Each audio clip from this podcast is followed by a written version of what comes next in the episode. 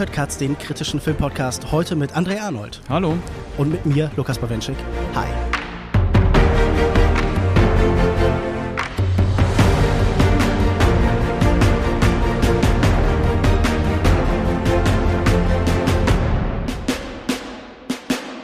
Das ist unsere dritte Folge von der Biennale aus Wien. Diesmal sogar ganz authentisch aus einem Wiener Kaffeehaus, aus dem Café Brückel. Ähm, hallo André, wie geht's dir? Hallo Lukas, mir geht's gut.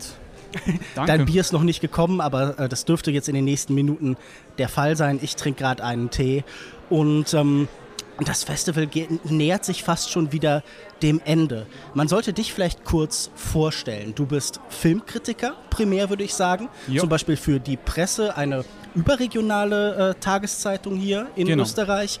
Und ähm, du bist Teil des Filmkollektivs, des Kuratorenkollektiv Diskollektiv. Ja. Und äh, außerdem lehrst du gerade an der Universität Wien auch zu einem Thema, das dich in diesem Fall zu einem besonders interessanten Gesprächspartner macht, nämlich tatsächlich über die Biennale selbst. Seit letztem Jahr gibt es da ein Seminar. Genau, gemeinsam mit meinem äh, Kollegen Jan Hendrik Müller mache ich das. Was gibt es dort so zu lernen und zu erzählen? Also was macht die Biennale zu einem interessanten Studienobjekt, sage ich jetzt mal? Ja, ich glaube, da gibt es relativ viele Sachen, die es zu einem interessanten Studienobjekt machen. Äh, man muss ja dazu sagen, äh, Jan und ich, wir machen jetzt das erst zum zweiten Mal. Äh, wir sind also selbst noch ein bisschen im Begriff auszutarieren, äh, welcher Zugang der interessanteste ist für uns und für die Studierenden. Aber ich würde mal sagen, ein wesentlicher Aspekt ist halt einfach diese Festivalerfahrung für die Studierenden. Also einfach im Zuge des Studiums bei einem international ausgerichteten Festival wie der, Biennale, zu sein, äh, sich da herumzubewegen und auch Filme zu sehen, die man sich sonst vielleicht gar nicht ansehen würde, weil wir suchen äh, bewusst ja auch Filme aus, die vielleicht jetzt nicht die prominentesten Arthouse-Blockbuster sind, die hier äh, in der Regel wie glaube ich äh, Patrick Holzapfel auch schon in einem eurer letzten Podcasts gesagt hat, im Gartenbaukino gezeigt werden, sondern... Ihr schickt äh, eure Leute auch mal ins Urania, in das genau, Metro, genau, genau. das Künstlerhaus. Genau, und äh, in diesem Jahr haben wir auch einen ausdrücklichen Fokus auf Kino, was sich, sagen wir im weitesten Sinne, mit dem Thema Gegenwart und Gegenwärtigkeit beschäftigt und auch auf Kino, was von jüngeren FilmemacherInnen äh, gestaltet wurde. Und das bringt dann, glaube ich, nochmal eine Facette mit rein, wo wir uns erhoffen, dass es äh, für, die Studi für die Studierenden besonders spannend ist. Ja. Hast du das Gefühl, Filmstudenten muss man trotzdem, obwohl sie dieses Fach gewählt haben, an herausfordernde, an, an, an andersartige, an besondere Filme heranführen in einem starken Maße? Wie ist deine Erfahrung so im direkten Austausch? Und wie sind die Reaktionen, wenn sie von euch in etwas obskurere Sachen geschickt werden? Ja, wir können das jetzt noch nicht äh, quasi berichten in, in, in einem wirklich äh, äh, qualitativ stichhaltigen Ausmaß, weil äh, unsere erste Blogveranstaltung erst noch stattfindet. Äh, aber ich würde auf jeden Fall sagen, äh, von den ersten äh, Gesprächen, die wir nach den Screenings geführt haben mit den Menschen, sind sie sehr offen, sehr interessiert, sehr neugierig. Natürlich gibt es auch Dinge, auf die sie vielleicht weniger ansprechen oder die sie zunächst einmal ein bisschen irritieren. Ähm, aber das ist ja irgendwie was, was man auch ausloten kann im Zuge einer solchen äh, LV. Und äh, im Punkto herausfordern, ja, ich würde sogar sagen, man muss natürlich, also es ist nicht mal trotzdem, sondern äh, gerade deswegen. Gerade deswegen. Also, und ich hoffe, dass die meisten Leute, die sich da inskribieren, auch äh, mit dieser Erwartung an das Studium herantreten, weil man will ja nicht einfach irgendwie das äh, serviert kriegen, was man eh schon kennt, weil wozu studiert man sonst? Natürlich. Äh, einen, der euren Kurs belegt hat, habe ich sogar schon kennenlernen dürfen, weil er tatsächlich auch Katzhörer ist. Ich finde es schön, dass man da sofort so Schnittmengen äh, findet zwischen verschiedenen Sektionen. Schöne Grüße an Dominik, äh, mit dem wir gestern Pizza gegessen haben. Die Biennale. Ich stelle allen Leuten, mit denen ich hier rede, ähnliche Fragen. Was ist die Biennale und was macht sie besonders? Hättest du da für dich so eine Formel, was für dich die Biennale ausmacht, was so die übergeordneten größeren Themen sind, wie du sie vielleicht auch in der europäischen Festivallandschaft siehst? Ja, ich glaube, äh, man muss das alles immer ein bisschen im Kontext sehen. Äh, blickt man jetzt zum Beispiel äh, von außen, also sagen wir aus Deutschland oder vielleicht aus den USA oder aus China auf die Biennale oder blickt man aus Österreich auf die Biennale. Äh, aber jetzt auch abgesehen davon finde ich schon, dass, dass es ein relativ spezifisches Festival ist. Es ist jetzt irgendwie schwer, das für mich genau zu definieren, aber ich würde mal sagen, äh, es ist ein Festival, das sich, das meine ich jetzt mit einem leicht ironischen Augenzwinkern, aber durchaus auch äh, aufrichtig, positiv, äh, liebevoll um die zarten Pflänzchen des Kinos kümmert. Äh, aber nicht nur, also das ist jetzt auch, wer verkürzt. Also das heißt um Filme, die vielleicht nicht von selbst äh, die Aufmerksamkeit bekommen würden, die ihnen in manchen Fällen gebührt, äh, wenn vielleicht es nicht solche Festivals gäbe. Festivals? Hm? Die vielleicht auch untergehen auf anderen Festivals? Die vielleicht auch untergehen auf anderen Festivals, aber vor allem auch aufgrund dessen, dass sie ja auch das Publikum, dass sie sich auch eine gewisse, eine gewisse Wahrnehmungs- eine gewisse Sensibilität der Wahrnehmung vom Publikum, dass sie, dass sie eine gewisse Sensibilität der Wahrnehmung vom Publikum einfordern. Und äh, das Publikum auch, und da sind wir wieder herausfordern. Äh, und das ist etwas, was sich die Biennale leistet, was sich die Biennale auch leisten kann als äh, größtes gefördertes Festival in äh, Österreich und in Wien und was äh, sie auch über Jahre hinweg im Laufe ihrer Geschichte zu einem Profil herausgeschärft hat, äh, was sich auch international sehen lassen kann äh, in seiner Spezifität und in seiner Konkretion und was auch dazu geführt hat, dass auch sehr viele Leute sehr gerne hierher kommen, die Teil dieser, jetzt sagen wir sehr losen Szene sind äh, und was auch dazu geführt hat, dass das Festival in dieser Szene einen sehr guten Ruf hat. Könntest du Titel nennen, die für dich stellvertretend stehen für die Biennale, für dieses spezifische Programm, für diese besondere Art der Aufmerksamkeit, die eingefordert wird? Ja, ich meine, das ist auch schwer zu machen, ohne das zu verkürzen, aber ich würde sagen, das ist, glaube ich, auch etwas, was viele unterschreiben würden. Die Biennale, so wie sie jetzt ist, unter der Leitung von Eva St. Giorgi, äh, ist zwar fraglos im Begriff ein ganz eigenes San Giorgi-Profil zu entwickeln über die Zeit, also zum Beispiel durch einen neuen Schwerpunkt auf Süd- und Mittelamerika vielleicht? Zum Beispiel, aber auch über andere Dinge. Äh, gleichzeitig ist es immer noch äh, stark beseelt vom Geist des, Vorzeit, äh, des Vorgängers, des Langzeitdirektors Hans Hurch. Äh, und ich würde sagen, dessen Abdruck ist, ist, ist jetzt noch am deutlichsten äh, sichtbar hier. Und äh, für den, finde ich, ist, ist ein, und das ist, glaube ich, auch schon genannt worden ähm, von Patrick, wenn ich mich recht entsinne, äh, wäre ein FilmemacherInnen-Duo wie Strobe sehr repräsentativ, weil das ein Kino ist, das auf der einen Seite mit sehr geringen Mitteln arbeitet, eine ganz klare politische Stoßrichtung hat äh, und auch formal enorm stringent ist und irgendwo balanciert zwischen einer sehr konsequenten Künstlichkeit, einer sehr konsequenten künstlichen Bildsprache, Bild- und Tonsprache, die auch ganz stark gebunden ist an ethische und auch ideologische Grundsätze der FilmemacherInnen, die sie auch im Laufe der Zeit herausgearbeitet haben, aber auch äh, sehr, sehr großen Wert darauf legt, sehr viel von der Welt, von der Lebendigkeit der Welt in die Filme hereinzulassen.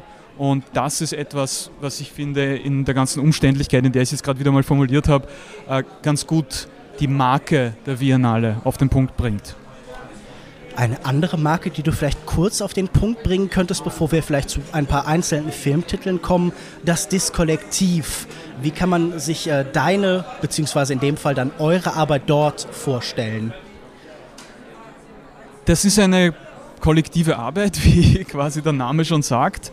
Genau, ähm, so weit wäre ich auch noch gekommen vom Namen her. Genau, also das sind äh, Iris Frauneder, Ulrike Wirth, Valerie Dirk und Martin Thompson noch neben mir. Äh, wir kennen uns noch aus Studienzeiten und wir haben uns da damals zusammengeschlossen mh, mit der Idee, einfach gemeinsam als Kollektiv äh, kuratorische Ansätze zu finden, die sich vielleicht auch ein bisschen abheben und unterscheiden vom, ja, sagen wir vom mal. Mainstream? Ah, ich weiß nicht mal, nicht unbedingt vom Mainstream, aber sagen wir von, von den Routinen der, der, des Filmprogrammierbetriebs, wie er halt irgendwie auf Festivals manchmal greift und äh, einfach da irgendwie ein paar Akzente zu setzen, die das Ganze ein bisschen durcheinander, zu bring, äh, durcheinander bringen.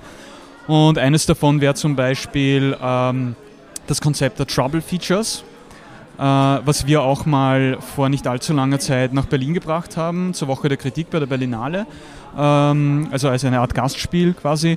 Äh, und das Konzept ist relativ einfach erklärt. Im Prinzip äh, geht es einfach nur darum, zwei Filme hintereinander zu zeigen, die sich auf möglichst prägnante Weise widersprechen, sage ich jetzt irgendwie inhaltlich oder ästhetisch, die wirklich irgendwie aufeinander clashen und die vielleicht auch in diesem Clash dann beim Publikum während der Sichtung weiß ich nicht, vielleicht auch Verunsicherung, Verstörung, Irritation, aber vielleicht auch einfach irgendwas, äh, irgendwelche spannenden Erkenntnisprozesse äh, freisetzen.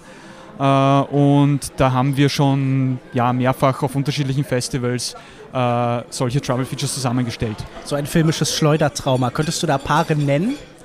Also ein Beispiel, ein ganz gutes Beispiel wäre eh äh, das Trouble Feature, das wir in Berlin bei der Woche der Kritik äh, programmiert haben. Äh, das wäre nämlich eine Kombination gewesen aus einem äh, Film namens Common Birds äh, von Silvia Maglioni und Graham Thompson. das ist ein Film, der eigentlich durchaus in Anlehnung auch an eine Tradition wie die, die von äh, Strobe und Douillet etabliert wurde, versucht sich den Auswirkungen der europäischen Austeritätspolitik auf äh, Griechenland zu nähern, in einer sehr quasi dokumenta zugleich dokumentarischen künstlichen Manier. Äh, und es geht einfach um zwei Männer, die äh, zuerst durch das Brachland äh, Athens wandern und dann langsam irgendwie in Anlehnung an, an, an äh, griechische Mythologie oder ein, ein griechisches äh, Stück, eher ein antikes Stück, dann in einen Wald hineinwandern und dort auf Vögel treffen und der, deren Sprache dann erlernen. Und dieser Sprache liegt dann ein utopisches Potenzial, dass man irgendwie auch die, die etablierten Sprachen, die, die überkommenen Sprachen verlernen muss, äh, um eine neue, auch vielleicht gesellschaftspolitische Sprache zu lernen. So ein bisschen die Idee, würde ich sagen, die in diesem Film verhandelt wird, in, in einer sehr spezifischen Ästhetik. Und den haben wir kombiniert mit dem Film namens Pontypool. Das ist ein kanadischer Horrorfilm, äh, wo es darum geht, dass ein ja, weiß ich nicht, Radio-DJ äh, der quasi so, heute würde man sagen, mit politisch inkorrekten äh, ähm, Schwadronierereien äh, sich sein Publikum fängt, äh, plötzlich feststellt, dass draußen die Welt von Zombies äh, befallen wurde und dass äh, er und seine Studiotechnikerinnen da jetzt eingesperrt sind und dann kommen sie langsam drauf, dass dieses Zombie-Virus übertragen wird über Sprache und dass es sich auch festsetzt über bestimmte Memes, könnte man sagen, in den Köpfen der Menschen. Das klingt jetzt aber auch wieder ein bisschen intellektueller, als es ist. Das ist schon ein Genrefilm. Das ist schon ein Film, also er hat einen jetzt konzeptuellen äh, Überbau, aber er hat die, die Thrills, er hat irgendwie die Spannung. Er, es ist, es ist ein, ein, ein Midnight-Movie, könnte man sagen. Und das wäre eine typische Kombi für uns, die dann auch zu äh, einem hitzigen Gespräch geführt hat, was wir im Anschluss geführt haben, dann mit den FilmemacherInnen und mit den KuratorInnen von äh, der Woche der Kritik. Das kann man, glaube ich, sogar noch auf YouTube nachsichten, wenn irgendwer interessiert ist. Vielleicht packen wir das mal in die Show Notes, wenn wir die Zeit dafür finden tatsächlich würde ich jetzt auch so ein bisschen einen Crash, ein Kontrastprogramm machen, denn dann lass uns doch davon mal direkt in die Filme einsteigen, die wir hier noch gesehen haben, die wir besprechen können. Und ich würde vielleicht überleiten, das äh, Seminar, das ihr im letzten Jahr an der Uni gegeben habt, hattet einen Schwerpunkt zum Essayfilm und zum essayistischen Schreiben über den Film. Und ja. ein Essayfilm, den wir beide gesehen haben, der seine Premiere, glaube ich, in Sundance hatte, ist Thea Anthony's All Lights Everywhere. Und es gibt natürlich so einen gewissen Grundmodus, sag ich mal, des Festivalkinos vom Sehen, vom Schauen zu erzählen. Und das tut dieser Film, indem er sich verschiedenen Elementen annimmt, verschiedene Sachen miteinander kurzschließt. Zum einen einen äh, längeren Besuch in der amerikanischen Stadt Scottsdale, wo Exxon Enterprise arbeitet, die zwei zentrale Produkte anbieten, nämlich Taser und Bodycams für Polizisten. Und das ist ein äh, manchmal skurriler, manchmal ein bisschen dystopischer Ort, der uns vorgestellt wird. Und das wird miteinander verbunden mit anderen einzelnen Aspekten. Es geht viel um die Stadt Baltimore und ein Surveillance, Aerial Surveillance Programm, das ihnen angeboten wird. Dann geht es um ähm, sagen wir Big Data, um moderne Forschungsereignisse und Möglichkeiten, um ja, also Datenanalyse zu kombinieren mit Überwachung, das auch zu automatisieren. Dann geht es noch um blinde Flecken im menschlichen Sehen. Das ist so ein Rahmengedanken. Und dazwischen gesprenkelt sind immer wieder Einzelbilder von Leuten, die sich, glaube ich, eine Sonnenfinsternis ansehen. Wie hast du diesen Film erlebt? Ähm, erstmal heilst du den ihn für einen sehenswerten Film und wie fügt er sich für dich ins Festival hier ein? Also ich finde auf jeden Fall sehenswert. Äh, man muss auch dazu sagen, das ist ein Film, den wir zum Beispiel äh, mit, ein, mit aufgenommen haben in unser Seminar, ohne vorher zu wissen, was genau auf uns zukommt, aber mhm. rein von, von, von der Synopsis her, rein vom Thema her. Klar, Und er hat mich nicht enttäuscht. Ähm, also es ist ein sehr, auf der einen Seite ein sehr äh, äh, dichter Film, ein Film, der extrem viele ähm, inhaltliche und thematische Aspekte von, sagen wir, diesem Grundthema äh, Sehen und Vermessung des Sehens anschneidet, aufgreift, verknüpft miteinander. Äh, gleichzeitig ist es aber auch kein trockener und rein theoretischer Film, sondern einer, der dann auch versucht, über die Form immer wieder so Klangräume oder auch äh, so sensorische Räume zu erschaffen, in denen man dann auch ein bisschen aufgehen kann, die manchmal ein bisschen unheimlich sind, manchmal aber vielleicht auch sogar etwas Hoffnungsvolles in sich tragen oder etwas Offenes. Ähm, also ich finde den Film auf jeden Fall in der Hinsicht sehr gelungen und er ist auch einfach ein Musterbeispiel wirklich für eine bestimmte Form des essayistischen Erzählens im Kino, weil er sehr viele verschiedene Formen des Filmemachens miteinander verknüpft. Also er verknüpft dokumentarisches Material, was extra für den Film gedreht wurde, mit inszenierten Szenen, die extra für den Film inszeniert wurden, mit äh, Brüchen der vierten Wand, wo diese inszenierten Szenen plötzlich sich als solche offenbaren, mit Found Footage, mit vorgefundenem Material, mit äh, einem Voice-Over, das, äh, sagen wir, Einzelbilder, Archivmaterialien, äh, auch Dokumente, eingescannte Dokumente und auch einfach Desktop-Ausschnitte genau, miteinander verkittet. Genau, also unter anderem gibt es auch Desktop-Filmelemente äh, und all das verwebt der Film zu einem, ja, einem Streifzug durch äh, die Gedanken des Filmemachers, äh, ohne wirklich auf ein klares Abschlussargument hinauszulaufen. Der Film hat natürlich schon auch eine Haltung, also eine kritische Haltung gegenüber, sagen wir mal, den groteskeren Auswüchsen der zeitgenössischen Datenökonomie. Ja, auch äh, der Militarisierung, und der, der Mechanisierung absolut, solcher Techniken. Genau. Aber es ist kein Film, der jetzt wie, sagen wir mal, die landläufige Netflix-Doku mit dem Fingerzeig am Ende aufwartet, wo es dann heißt, ja, und wir müssen jetzt alle sofort äh, aufhören, äh, unser Internet zu verwenden, weil sonst äh, sind wir morgen alle Sklaven. hinüber oder Sklaven, genau. Also er sieht auch die Ambivalenzen in, in diesem ganzen äh, Themenkomplex. Der Regisseur Thea Anthony ist ja, glaube ich, bekannt geworden mit Red Film, auch ein Film, der sich stark mit Rassismus zum Beispiel als Thema beschäftigt hat. Das ist sicher auch eine der wichtigsten Fäden in dieser Fassung hier äh, von naja, dem Denken dieses Filmemachers.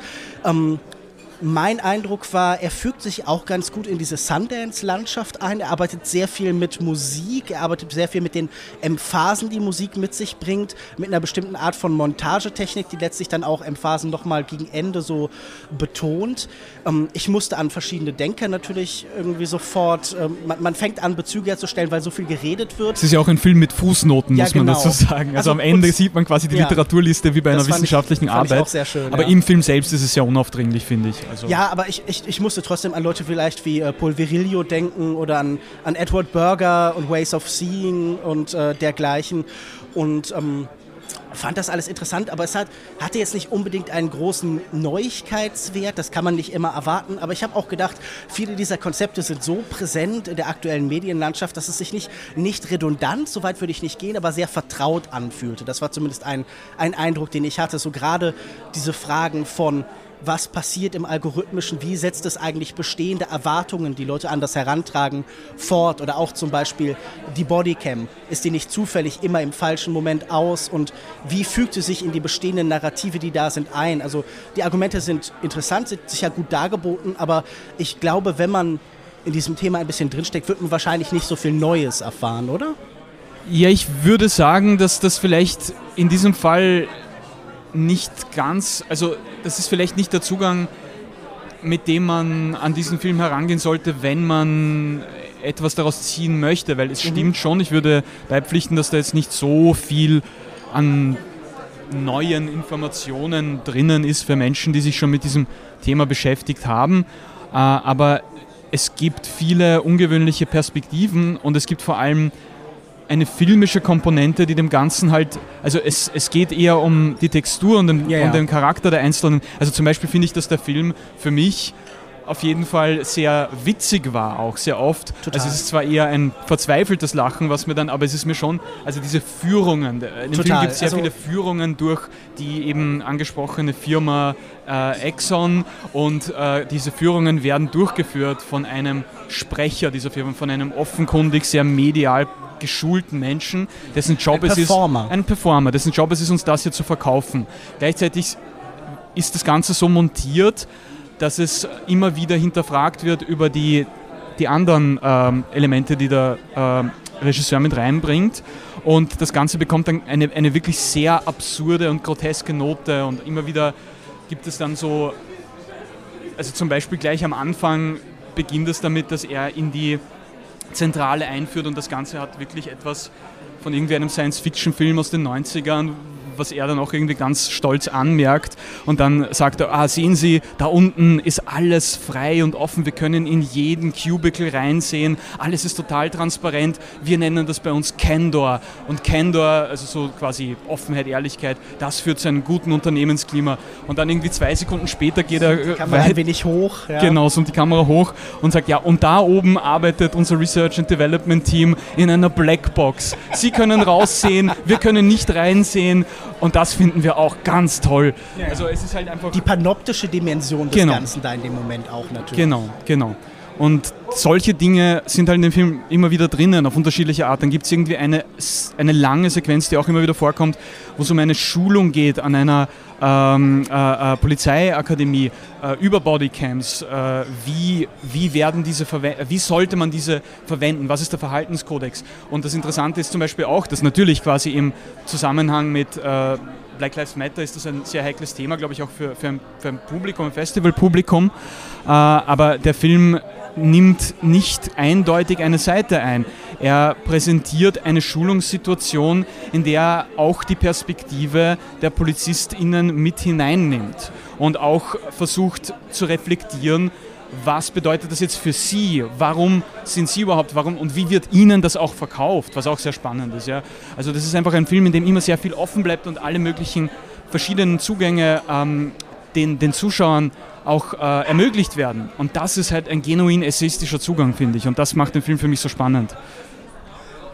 Ja, ich fand ihn auch durchaus reizvoll. Ich finde, viele von diesen Sequenzen, die du beschrieben hast, die so etwas Groteskes haben, sind fast wie so diese Zwischenausschnitte aus Robocop oder so, wenn man so popkulturell ja. das einordnen möchte. Weil Paul Verhoeven ist ja auch auf der ja, Biennale ja, genau, vertreten mit, mit, einem sehr schönen und, ähm, Film namens Benedetta, genau. Ja.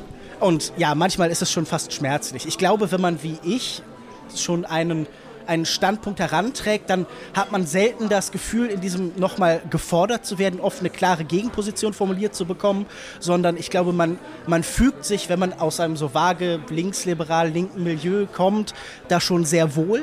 Ich glaube, da wird man nicht oft vor, vor Wände und vor Widerstand gestellt.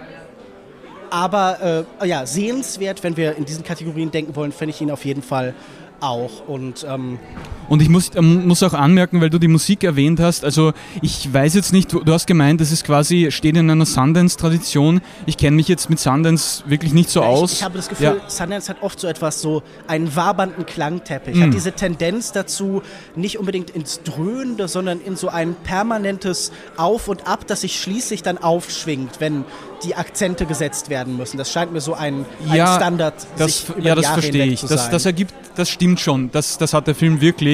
Ähm, und ja, ich glaube, jemand wie Harun Farocki hätte das Ganze ein bisschen anders gemacht. Der ist ein bisschen trockener. Ähm, aber das ist ja auch nicht schlimm. Das ist ja auch ein anderer Kontext. Das ist ein US-amerikanischer Festival-Kontext.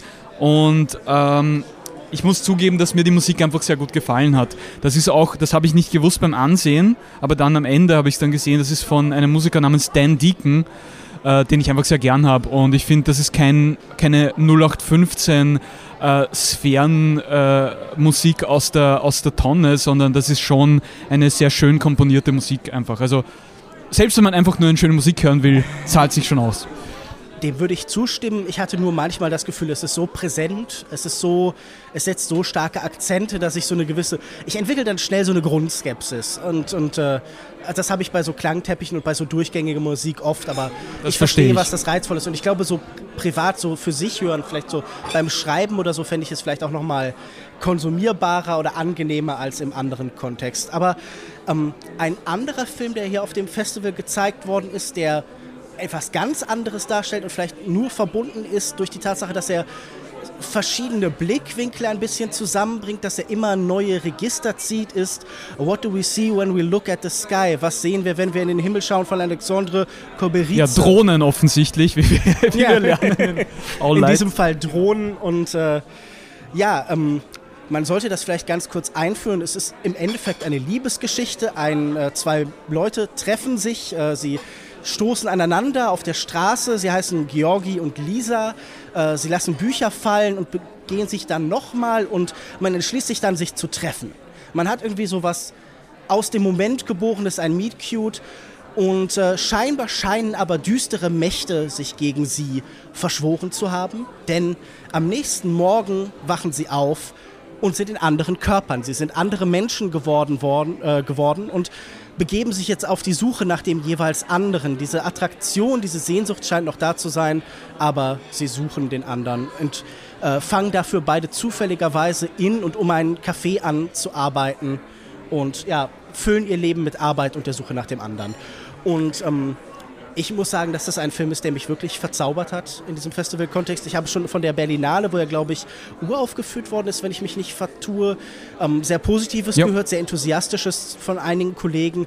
Und das äh, würde ich hier in diesem Kontext nochmal gern alles unterschreiben wollen. Ich finde, diese Mischung aus Fabel und Märchen, dokumentarischem, einem Blick für eine Stadt, das Porträt einer Stadt, die... Ähm, die Frage nach der Wirkung und der Macht von Filmen, von Fiktion im Allgemeinen, aber auch dieser permanente ich sage es mal, animistische Gedanke, wo alles, was nicht lebt oder nicht so lebt wie ein Mensch, plötzlich eine neue Qualität bekommt, lebendiger ist, als es vorher war, das fand ich schon sehr bemerkenswert. Und auch dieses permanent Suchende, das Sie vollnehmen, vollführt dann eben auch der Film, der irgendwann auch das Interesse an dieser klaren Plotline, an dieser Handlung verliert und einfach durch die Stadt zieht und montiert und sammelt und einfach so ein Katalog von Blicken und Bildern wird. Und ja, das fand ich tatsächlich sehr reizvoll. Wie ging es denn dir mit dem Film? Mir hat der Film gut gefallen. Ähm, also es ist witzig, weil ich habe mir gerade gedacht, weil du vorher gefragt hast, wie ich eigentlich die Biennale äh, quasi beschreiben würde das ist für mich wirklich ein mustergültiger Biennale-Film. okay. Also wenn mich jemand fragen würde aus der diesjährigen Biennale, was ist Biennale, dann würde ich sagen, der, der Film. Film. Schaut euch den Film an, das ist, das ist Biennale durch und durch. Das vereint sehr, sehr viel von dem, also sowohl einerseits quasi diese Hybridität, dass der Film ähm, gleichzeitig Spielfilm und Dokumentarfilm und Essayfilm und auch irgendwie ein, ein, ein, ein, ein weiß ich nicht, poetischer Sportfilm und was auch, was, also es gibt ja eine tolle Fußballszene in dem Film, was weiß ich noch, äh, äh, dass er alle diese Dinge vereint, ohne die Grenzen klar zu ziehen. Ähm, dann diese Verbundenheit mit einer wiederum lebendigen Realität, die sehr klar und konkret ver verortet ist, in dem Fall eben in dieser Stadt in Georgien, ich weiß nicht, wie sie heißt leider. Es ist, glaube ich, nicht die Hauptstadt, ich aber. Nicht aushelfen egal, also auf jeden Fall eine, eine, eine, eine nächstgrößere äh, Stadt in, in Georgien. Äh, und der Versuch auch einfach das Lebensgefühl dieser Stadt zu fassen. Und zwar nicht über eine einzige Hauptfigur, sondern über unterschiedliche, also irgendwie zwei Hauptfiguren könnte man sagen, aber eigentlich über ein Ensemble aus, aus Figuren, die alle irgendwie ihre eigenen äh, idiosynkratischen äh, äh, äh Sperenzchen da irgendwie mit reinbringen und äh, halt auch so ein, ein, ein, eine formale Experimentierfreudigkeit, die dieser Film äh, hat.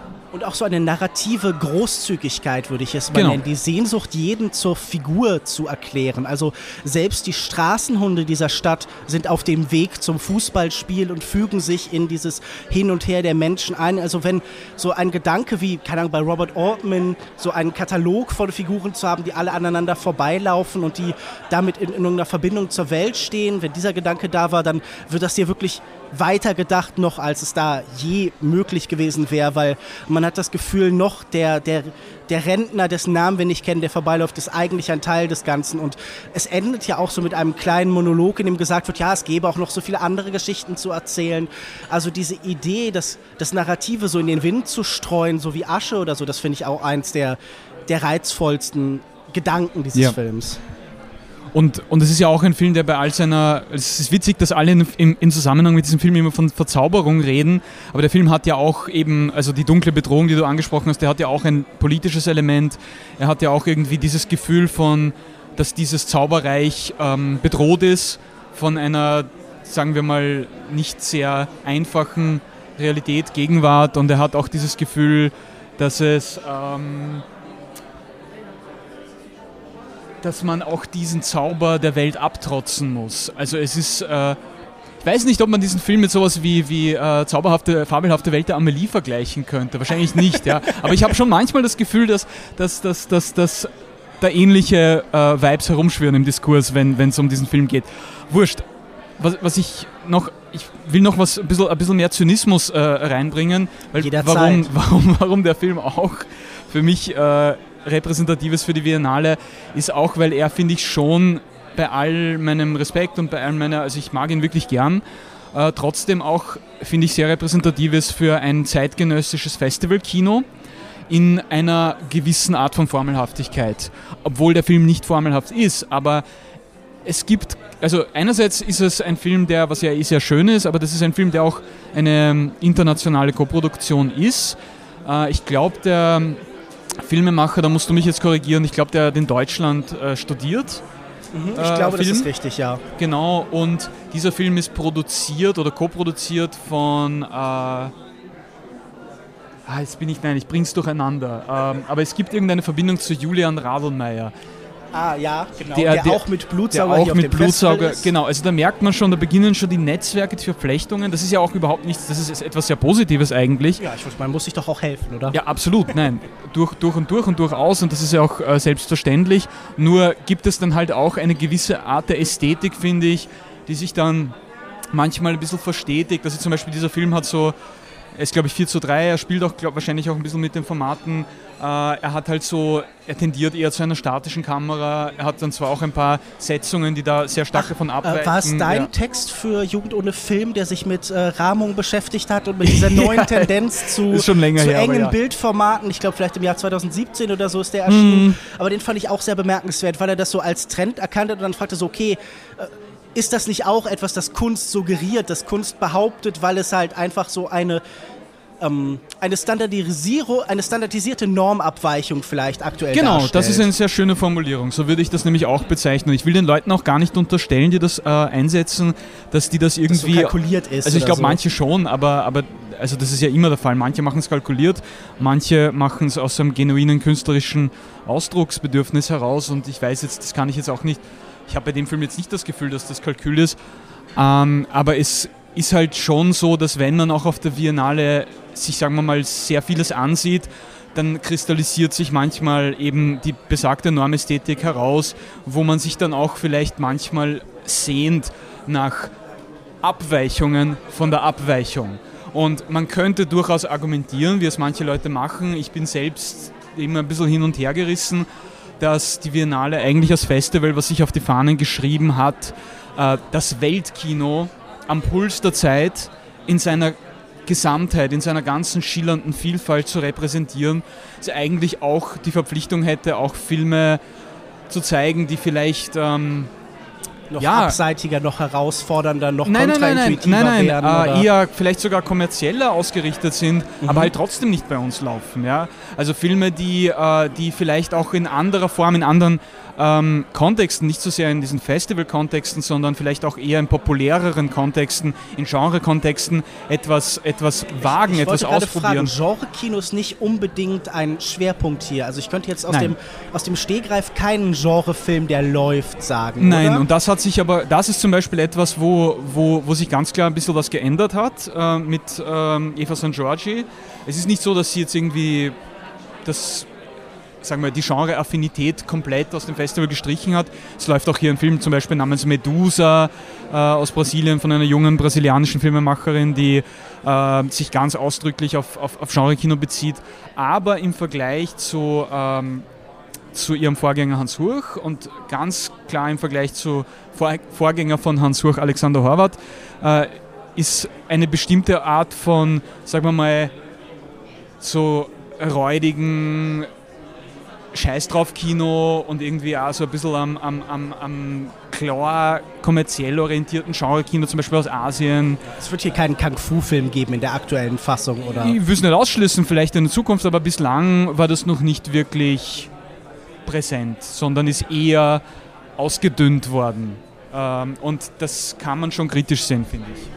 Absolut. Äh, Das ist eine Erfahrung, die ich bei der Berlinale zum Beispiel immer mache, dass ich irgendwann dann auch denke, einfach für die Stimmung, einfach für den Rhythmus des Filmsehens wäre es manchmal schön, dann so neue Nuancen, neue Tonalitäten einfach zu erleben dann auch. Also ich glaube, dieser Bruch würde ja auch anderen Filmen noch etwas geben. Ein kurzer Bruch jetzt hier. Reden wir über den nächsten Film, den ich nicht gesehen habe, aber zu dem ich dich noch kurz befragen wollte, weil er für mich interessant klang. Ich bin nicht dazu gekommen, Futura zu sehen, den Dokumentarfilm von drei italienischen Regisseuren, Alice Rohrwacher, Pietro Marcello und Francesco Munzi. Äh, ein Interviewfilm in Teilen, wenn ich das richtig aus dem Programm gelesen habe. Es geht darum, dass sie durchs Land gereist sind, Anfang 2020 und mit Jugendlichen über die Zukunft geredet haben. Gefragt haben, wie stellt ihr euch die Zukunft vor, was erwartet euch? Und dann kam ein weiterer Umbruch, dann kam Corona, Covid, dann kam diese spezifische Krise und äh, alle Vorstellungen von Zukunft und die Zukunft, äh, die man erwartet hat, haben sich noch einmal verändert. Ähm, Erzähl mir von diesem Film. Ähm, ich habe ihn hier verpasst. Habe ich etwas verpasst damit? Oder Ja, ich finde schon. Ich finde, das ist ein super Film. Also, das ist einfach ein sehr schöner, herzhafter, offener Reisefilm, Dokumentarfilm, äh, der natürlich auch, weil diese FilmemacherInnen, die da dran beteiligt waren, sind natürlich auch alle ähm, eingefleischte Cinephile und das ist auch ein Film, der ausdrücklich Bezug nimmt auf einen ähnlichen Interviewfilm von Ah, okay, Pasolini. Gastmahl der Liebe von Pasolini. Ganz das habe ich genau. nämlich auch, als ich diesen Text gelesen habe, sofort dran gedacht, weil Genau. ich dachte so, das ist ein wundervoller Film, in dem er vor allen Dingen, glaube ich, äh, Italiener zur Sexualität befragt. Genau. Und man hat dort oft das Gefühl, gerade die Jugend sieht eine Zukunft, in der es anders ist. Genau. Da ist eine neue Offenheit, eine neue Lockerheit, die vielleicht die traditionelleren Italiener da zu diesem Zeitpunkt noch nicht haben. Und das ist wirklich so eine Widerspiegelung, wie ich das so aus diesem Programm hier erwartet habe von diesem Film. Äh, wie, wie bitte? Und das ist tatsächlich so eine Art Widerspiegelung von diesem Pasolini-Film, wie ich es jetzt so aus dem Programmtext so abgeleitet habe für mich. Nicht eins zu eins natürlich, Nein, also natürlich zumindest nicht. das Themenspektrum, genau, das Themenspektrum ist viel ja weiter 50 Jahre gefasst. vergangen. Genau, also Sexualität ist tatsächlich eigentlich kaum ein Thema oder nur, nur am Rande. Ähm, also hauptsächlich geht es eben, wie der Titel schon sagt, um Zukunft, Zukunftsvorstellungen und auch die, ähm, die Sachen, die man hört von den Menschen, die da interviewt äh, werden. Also man muss sich das irgendwie so vorstellen, dass halt einfach wirklich die FilmemacherInnen bleiben immer im Off und äh, stellen sich mit einer Kamera hin, mit einer Handkamera und um sie herum steht eine Gruppe von jungen Menschen und die Kamera wandert von Gesicht zu Gesicht. Das sind auch tendenziell eher Groß Großaufnahmen äh, und dann kommen sehr einfache, nicht, nicht, nicht, nicht, äh, nicht simple, nicht unterkomplexe, aber einfache Fragen und es kommen dann auch einfach impulsive Antworten von diesen Menschen. Dann geht es halt immer darum, okay, was ist eigentlich eure Vorstellung von Zukunft? Und was ist eigentlich mit der Zukunft in Italien? Könnt ihr, ihr euch eine Zukunft in Italien vorstellen? Und da man ganz unterschiedliche Antworten. Manche Leute sagen, ja, natürlich, ich, ich weiß, ich werde Soldat in Italien. Ich gehe zum Militär, ich habe meinen Plan, das passt. Und andere sagen, nie im Leben, nein, für mich gibt es hier keine Zukunft.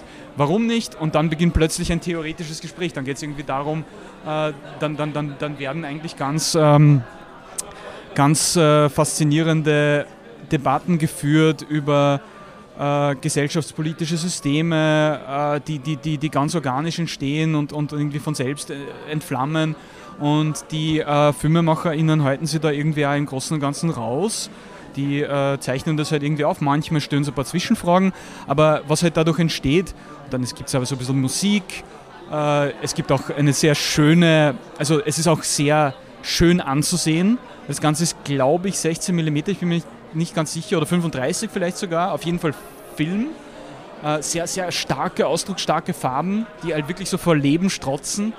Und äh, also das steckt natürlich auch an. Also man, man bekommt einfach alleine schon, obwohl es nicht so einfach ist, dass die Zukunft ist super oder die Zukunft ist schlecht, bekommt man einfach ein Gefühl davon, dass die Jugend da ist und sie wartet auf was und sie will was und, und da gibt es was und da gibt es irgendwie eine Energie und irgendeine Kraft und das, das ist schon bemerkenswert, wie die das machen. Ja, ja also mein ähm, meine Watchlist hat sich gerade um einen Film ergänzt, der ist ganz nach oben gestiegen. Den Pasolini-Film Gastmal der Liebe finde ich ganz hervorragend. Das ist so ein, ein oft etwas vernachlässigter Film in seiner Filmografie, was äh, meiner Meinung nach völlig zu Unrecht passiert. Und dieser hier klingt sehr reizvoll und ähm, dann hoffe ich, dass ich den noch irgendwo sehen kann. Vielleicht ähm, ein kleiner Einsprengsler, dann möchte ich noch kurz über den neuen Paolo Sorrentino-Film lästern, denn der hat mir äh, überhaupt nicht gefallen. Das ist ja eigentlich eine Figur, die sehr präsent ist im Akt. Das war ja das Super Trouble Feature. Diese beiden Filme gemeinsam. Fällt mir, na, fällt mir wirklich yeah. jetzt gerade ein, weil die sind wirklich zwei Filme über, also ich meine, der Sorrentino läuft über hier Jugend, nicht. Über das Jugend in Italien und Perspektiven vor allem auch. Und wie der reagiert Sorrentino man? war der Überraschungsfilm hier.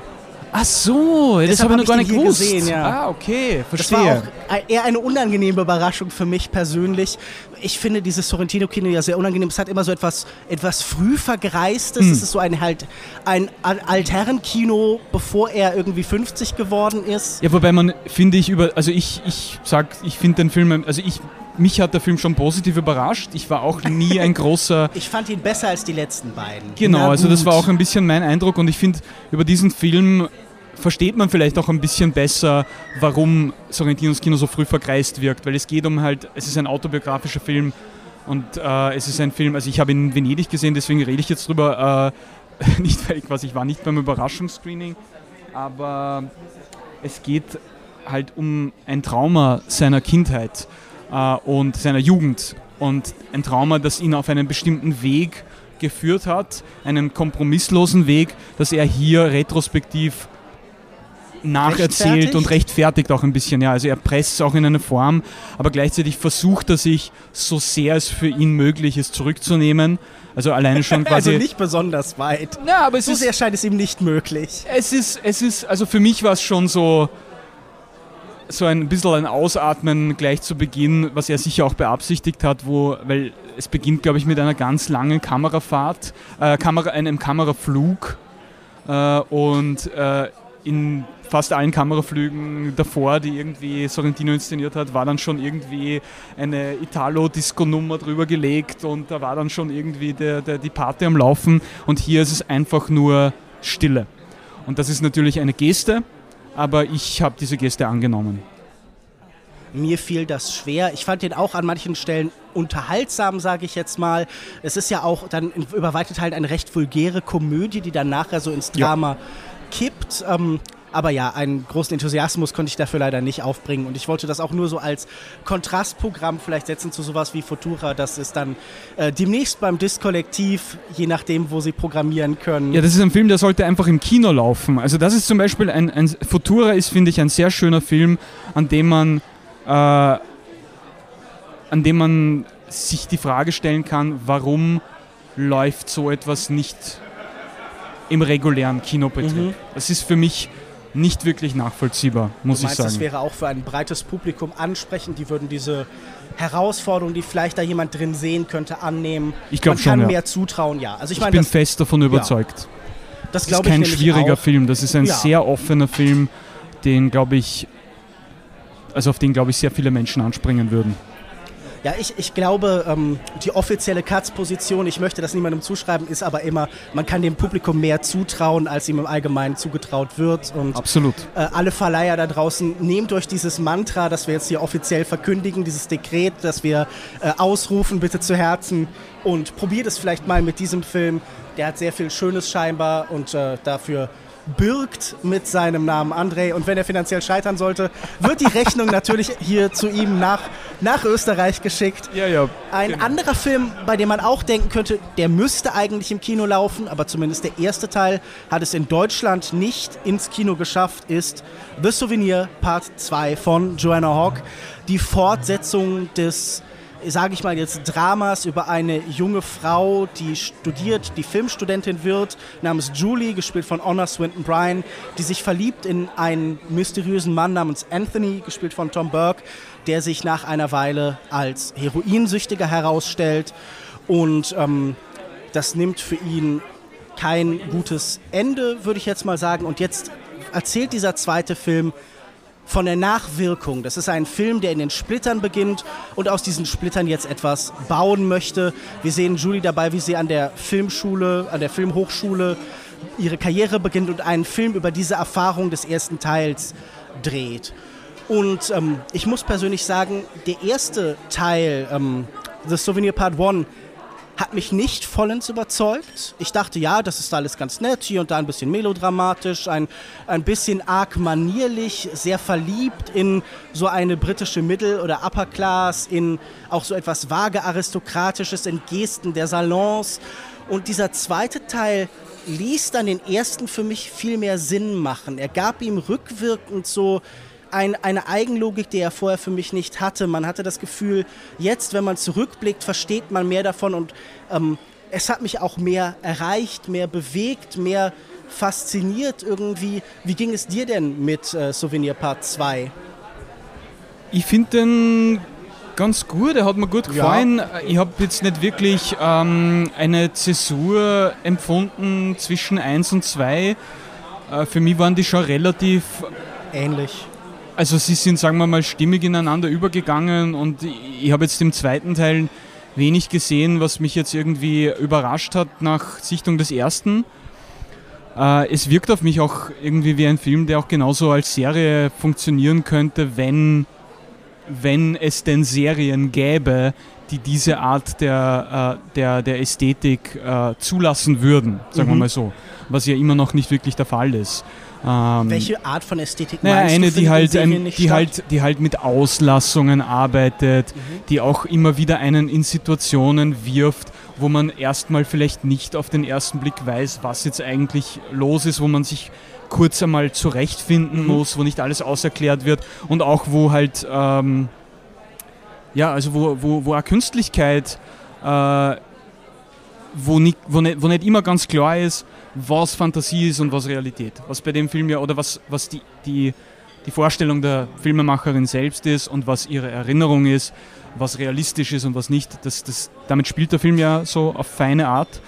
Ähm, das ist etwas, was, also jede Art der Ungewissheit und der Unsicherheit, der Unwägbarkeit ist, ist was, wo ich das Gefühl habe, dass es in vielen, also in, in, in, in einem, in einem nicht unbeträchtlichen Teil der zeitgenössischen Serienlandschaft äh, nicht, nicht, so, ähm, nicht so gängig ist, sagen wir so sehr. Ja. Also die Zensur äh, Zäsur bestand für mich, ja, die Zensur auch. Die, die Zensur. Zensur. ist eine sehr gute in diesem Fall. Hm. Ich glaube, die österreichischen und deutschen sind ein bisschen unterschiedlich. Da sollten wir das nicht durcheinander werfen, wenn wir hier, wenn wir Wertungen vergeben sollten. Aber nein, die Zäsur bestand für mich darin, dass man eine Distanz gewonnen hat. Der erste Film war ein Film für mich von einer großen Nähe, von einer suggerierten Nähe, die ich nicht so empfinden konnte. Natürlich hat er etwas Künstliches, etwas Ausladendes, aber trotzdem sollte man sehr stark an den Figuren sein und es ging mir einfach nicht so. Und mir hat diese, diese Form, diese Stilistik, die Joanna Hawk da anwendet, schien mir einleuchtender für einen Film, der zurückblickt. Es ist immer etwas Nostalgisches in diesem Stil, etwas Retrospektives vielleicht schon. Und mir schien einfach ihre Mittel, ihre Art zu arbeiten, eignete sich mehr für einen Film, der versucht, mit der Vergangenheit zurechtzukommen, als, als Gegenwart zu beschreiben. Oder als eine vergangene Gegenwart zu schreiben. Ich meine, jetzt äh, verklausuliere ich mich ein bisschen mit der Diskrepanz zwischen wann der Film spielt und wann wir heute leben und so, aber ich glaube, es ist klar, was gemeint ist. Ja. Was, was meinst du aber mit Nähe? Also das würde mich interessieren. Warum findest du, dass der Film diese eine Nähe, also keine Nähe herstellen konnte für dich?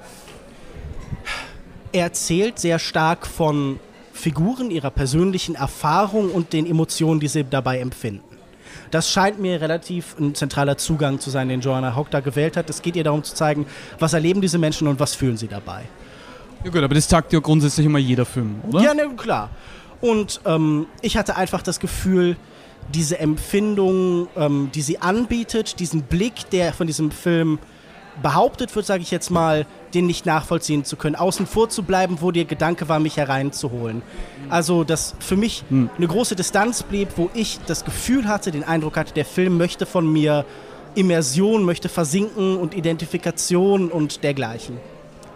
Ja, ich bin mir nicht sicher. Also der Film hat schon was Distanzierendes an sich, weil er halt eben immer wieder in so tableauhaften genau Einstellungen ähm,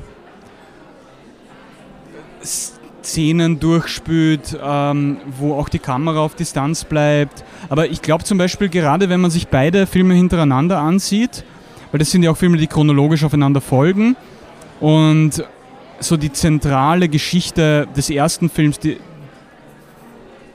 einfach die Liebesgeschichte zwischen der Hauptfigur, dieser Filmemacherin, die auch ja, ein, ein, ein, ein ähm, eine Stellvertreterin ist für Joanna Hawk selbst und diesem äh, aristokratischen Junkie, auch dieses Abhängigkeitsverhältnis, ich glaube am Ende ist das schon was, wo man auch einen, also wo man leicht einen emotionalen Zugang dazu findet, weil das diese Art von Abhängigkeitsverhältnis ist eins, äh, das, das es ja in sehr vielen verschiedenen Spielarten gibt und das, glaube ich, sehr viele Menschen auch kennen in der einen oder anderen Form, vielleicht nicht so extrem.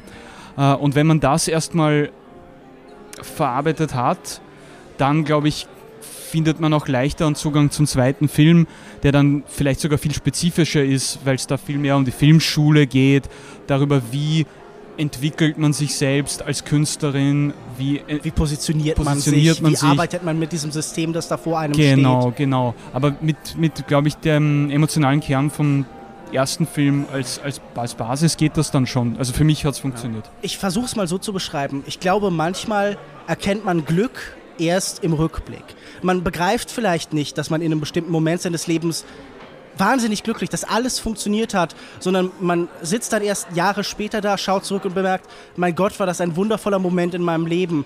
Und so ist vielleicht für mich so hier gewesen, dass ich in dass ich die Liebe, das Miteinander nicht empfinden konnte in dem Moment, in dem es gezeigt wurde, aber in dem Moment, in dem es verarbeitet wird, in dem es noch Ebenen von Künstlichkeit bekommt, bekommt es für mich klarere Konturen also Gedanken verstärken ja oft, die betonen Sachen noch mal höher, also Erinnerungen, sage ich mal.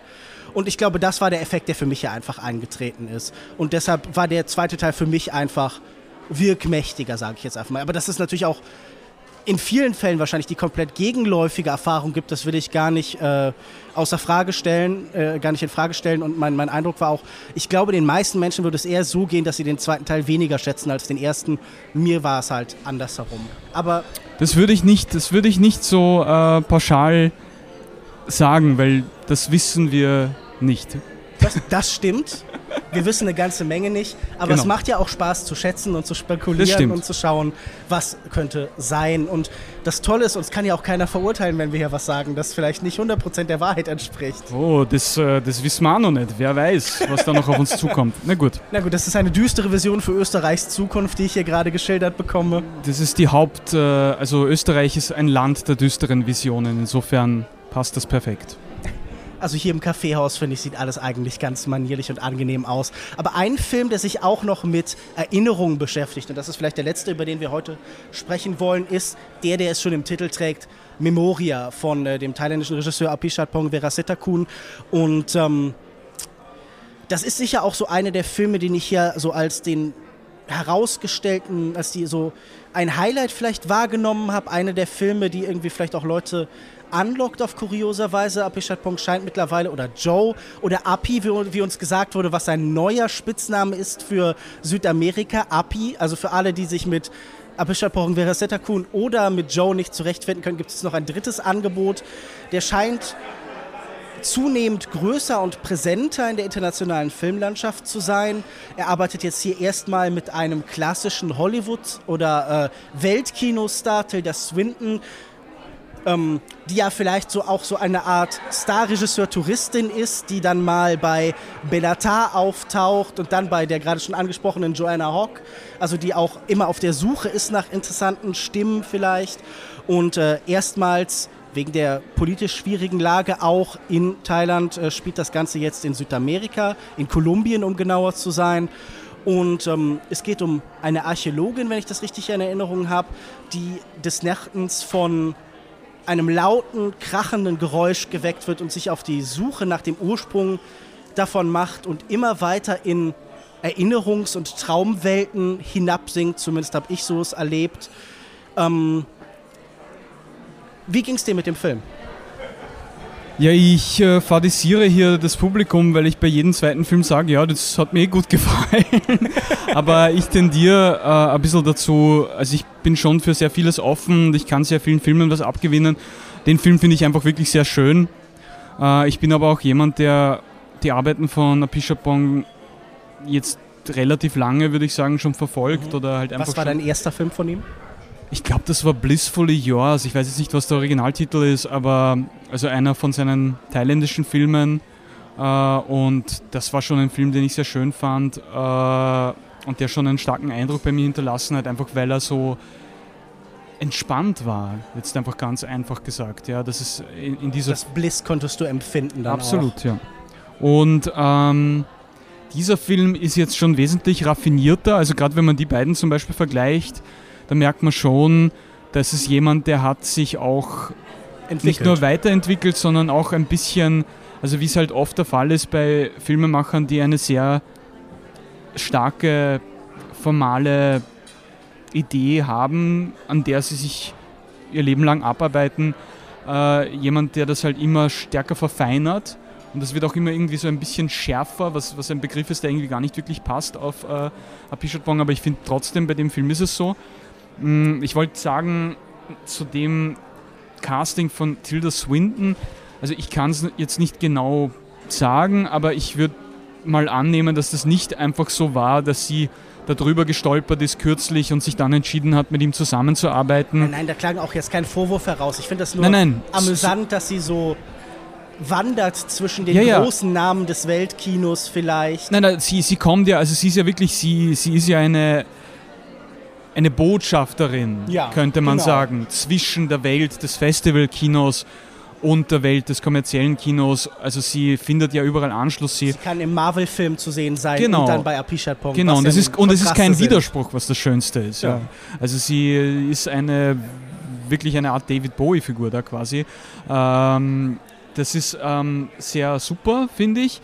Ich wollte eigentlich nur anmerken, dass das auch schon länger zurückgeht also ich kann mich erinnern, es hat mal eine große Retrospektive hier im österreichischen Filmmuseum gegeben zur Pischatbong Verasietikul. Dazu ist auch ein Buch veröffentlicht worden von äh, Cinema, glaube ich.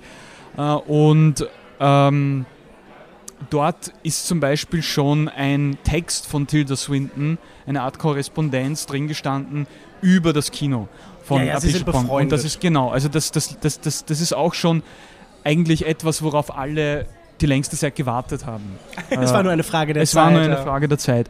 Und jetzt finde ich, äh, trägt das durchaus ansehnliche Früchte.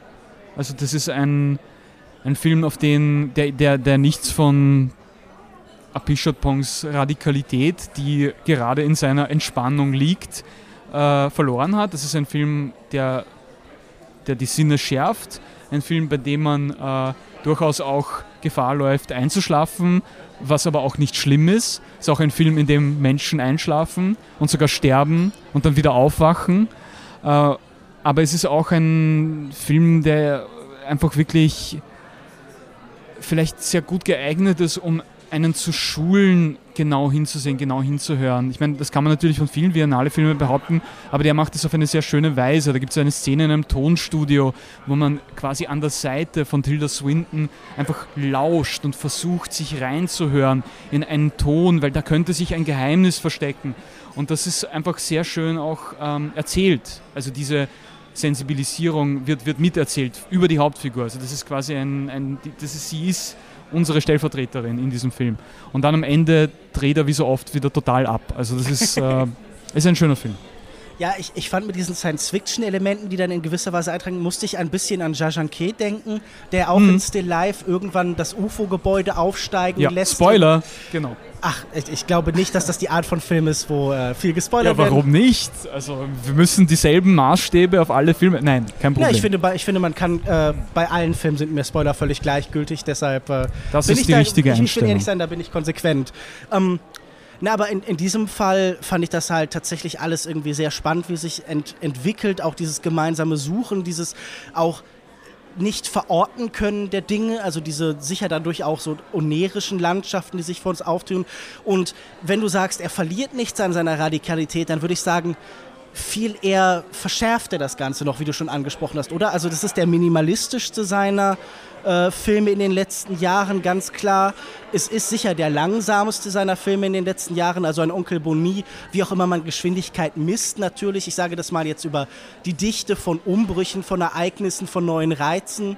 Also, um, um das mal als Maßstab zu nehmen, ist das sicher der, der langsamste Film der letzten Jahre von ihm und der, der am meisten vom Zuschauer erwartet, nicht sich ihm hinzugeben, sondern sich zu öffnen und das alles genau zu betrachten. Und gerade diese Brüchigkeit, die zwischen unserer und einer scheinbar irgendwie unerklärlichen anderen Welt, wie das geschildert wurde, fand ich sehr schön. Also wenn Menschen dann über Kontakt fast so wie über Wellen, über Antennen funktionieren, wie also diese Suggestion, dass da irgendwo noch etwas anderes ist und dass wir nur darauf achten müssen, das könnte ja auch so fast so ein so ein Leitmotiv, ein Motto sein für sein Kino. Also durch Konzentration, durch Versenkung in uns selbst, im, im Kontrast oder im Widerspruch mit etwas anderem, einem, dem Objekt der Kunst, kann etwas Neues passieren, etwas, das uns fremdartig und fern erscheint.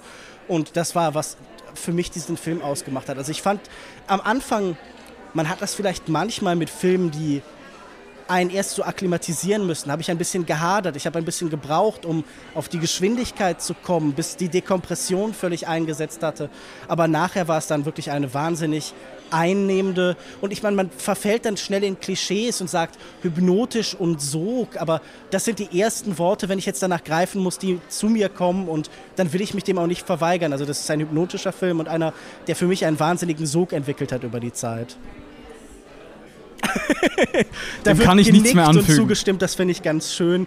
Und ich glaube, wir kommen jetzt allgemein auch langsam zum Ende der Folge. Vielleicht würde ich zum Abschluss noch eine spontane Leistung von dir fordern. Geheimtipps, abseitige Sachen, das ist vielleicht allgemein das Thema der Berlinale, aber wenn du sagen müsstest, hey, dieser Titel, diese Titel, die ein bisschen untergegangen sind, die nicht so präsent im Diskurs, die sollte man den Hörern vielleicht noch mit auf den Weg geben. Macht euch auf die Suche nach denen, ob sie bei euch im Festival laufen oder im Streamingdienst von was auch immer. Was sollte man noch schauen, was hier auf der Berlinale, äh, auf der Biennale gelaufen ist? Ja, also ein Film, der mir da gleich einfällt, ist jetzt natürlich auch ähm, ein Film, den wir also den ich über unser Seminar kennengelernt habe.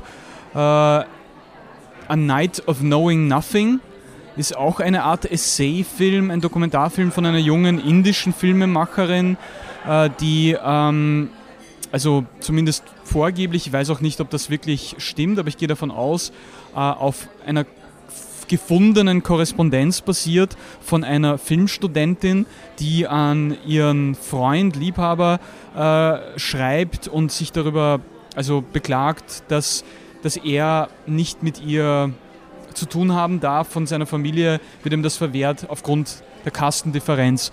Und das Ganze äh, wird halt begleitet von so dokumentarischen Aufnahmen, zunächst so vom Studentenleben, könnte man, also von Partys und, und ähnlichem, in aber sehr ja, körnigen Schwarz-Weiß-Aufnahmen, alles ein bisschen düster, bedrückend. Und dann, dann kriegt das Ganze aber auch eine Wendung hin ins Politische, wo man auch die Strukturen, die Kontexte kennenlernt, äh, die dazu beitragen, dass es überhaupt zu diesem zu dieser Ungerechtigkeit kommt und dann auch zu einer Art von Emanzipation dieser Hauptfigur, die wir immer nur über die Stimme hören, ähm, im Laufe des Films. Das ist ein Film, der auch fordernd ist, aber der schon sehr, sehr spannend ist, wo ich auch mich schon freue auf die ähm, künftigen Filme dieser Filmemacherin, die ich glaube ich äh, Capadi als ihren Nachname, den Vorname fällt mir jetzt leider noch nicht ein aber den kannst du dann. Das ist auch äh, etwas, das man nachreichen anfügen. kann. Genau. Ich glaube, man darf sich sowieso nicht zu viel Sorgen machen, hier nicht jeden Namen von diesem riesigen Katalog dann sofort auf der Zunge zu haben. Gibt es denn noch einen Film, den du mitgeben möchtest? Das klingt schon sehr vielversprechend auf jeden Fall. Ja, also wir haben es schon angesprochen, wenn ich jetzt hier schon die ganze Zeit von den äh, kleineren, unter Anführungszeichen, das ist ja auch ein total falscher Begriff, das sind ja keine kleinen Filme, das sind einfach nur ähm, Weniger wahrgenommene, sagen wir Filme, die nicht so stark präsent sind im breitflächigen Diskurs. Äh, aber wenn ich mal von den, sagen wir, etwas lauteren Filmen, ich glaube, so kann ich das formulieren, des Festivals reden will, den wir schon erwähnt haben, dann empfehle ich herzlich den neuen Film von Paul Verhoeven, Benedetta, ein Film über eine Nonne, äh, die also eine, eigentlich müsste man sagen, ein, ein, ein, ein junges Mädchen, das zu einer Nonne gemacht wird und sich dann wieder versucht, auf ihre eigene Art und Weise sexuell und politisch von diesem Zwängen des Nonnenseins zu emanzipieren mit allen Tricks, die sie in ihrer Kiste hat. Und das Ganze ist wie bei Verhöfen üblich ähm, ziemlich, ähm, ja, sagen wir Schmissig, mal, schmissig ist ein vulgär. schönes Wort, vulgär, aber auch sehr klug und durchaus auch ein Film, der interessante Sachen zu sagen hat über Verhoevens Perspektive auf Religion als vielleicht äh, Verblendung der Menschheit, die aber auch Menschen ermächtigen kann. Also auch ein differenzierter Film in all seiner schrillen Knalligkeit. Ja. Ja, ich glaube, das beschreibt ja doch Paul Verhoeven eigentlich ganz gut. Oder jemand, der schmissig, der unsubtil auf den ersten Blick, aber der dann doch mehr Nuancen offenbart, als dann vielleicht so auf den allerersten Blick sichtbar sind. Also der auch auf schöne Weise mit diesen Genrestrukturen spielt. Nein, ich hatte auch ein großes Vergnügen an diesem Film. Äh, Er war für mich etwas ungünstig gelegen. Ich musste ihn um 23.30 Uhr sehen in seiner Länge und da, ich, ich glaube, meine Aufmerksamkeit hätte diesem Film noch äh, mehr abbringen können, aber auch ich kann den nur empfehlen. Es gab ja aus Cannes hier von Katz schon eine längere Besprechung, aber ich glaube, wenn er in die deutschen Kinos kommt, wird er vielleicht auch nochmal Gegenstand sein. Gut, dann möchte ich deine Zeit hier auch nicht länger beanspruchen. Vielen Dank, dass du dir die Zeit genommen hast, André. Danke dir, Lukas. Gibt es noch irgendwas von dir, das man vielleicht lesen sollte, das du empfehlen möchtest? Einen Text, auf den du besonders stolz bist, ein, ein Buch, äh, irgendwas dergleichen? Dein Seminar wird man wohl nicht mehr belegen können, dafür ist man zu spät Ist schon dran. ein bisschen zu spät. äh, Das Buch muss noch geschrieben werden. Äh, nein, ich weiß nicht. Ich meine, wenn man irgendwas von mir lesen will, dann kann man einfach die Texte lesen, die ich auf der äh, also Presse-Homepage, also die in der Presse erscheinen und die man dann auf der Presse-Homepage nachlesen kann. Das ist meine tagesjournalistische Arbeit und das passt so. Ich finde es so schön ambitioniert, eine Zeitung die Presse zu nennen und dafür sich gleich für das Ganze hinzustellen. Das ist äh, auf jeden Fall, äh, ja, Ja, genau. optimistisch, sage ich mal. Nein, vielen Dank, dass du Absolut. dir die Zeit genommen hast. Hat mir sehr viel Spaß gemacht. Und den Hörern sage ich, es wird noch äh, zwei Folgen von der Berlinale geben. Ich spreche noch mit Barbara Wolfram von Ned Wurst und zum Schluss, um eine Klammer zu setzen, nochmal mit Patrick Holzapfel. Und äh, dann würde es hier weitergehen mit dem, ja, äh, mit Kinostarts, mit aktuellen Filmen, die ihr gerade da draußen sehen könnt und nicht mit solchen, die euch vielleicht irgendwann in der Zukunft erwarten. Tschüss und bis zum nächsten Mal.